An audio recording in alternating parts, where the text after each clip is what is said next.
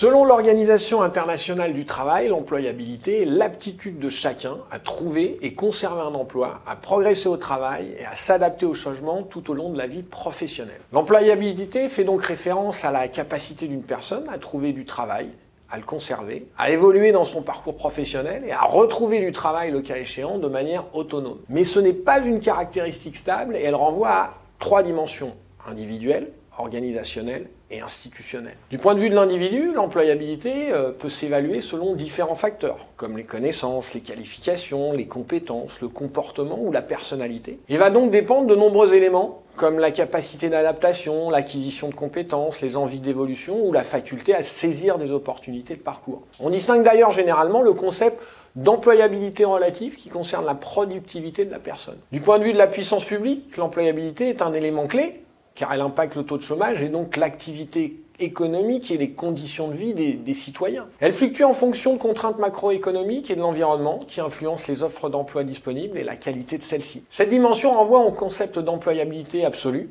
qui dépend pour le coup du marché de l'emploi et de la loi de l'offre et de la demande.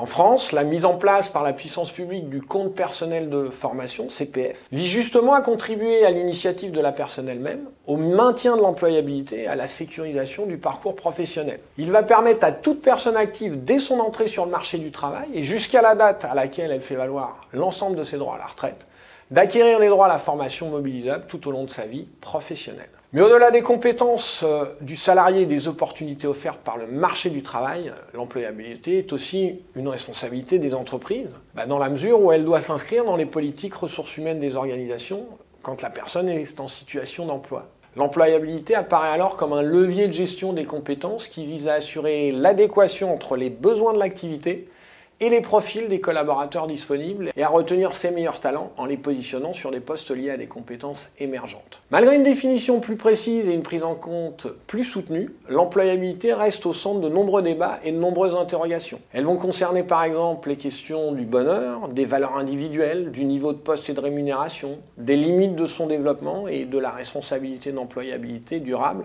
tout au long de la vie.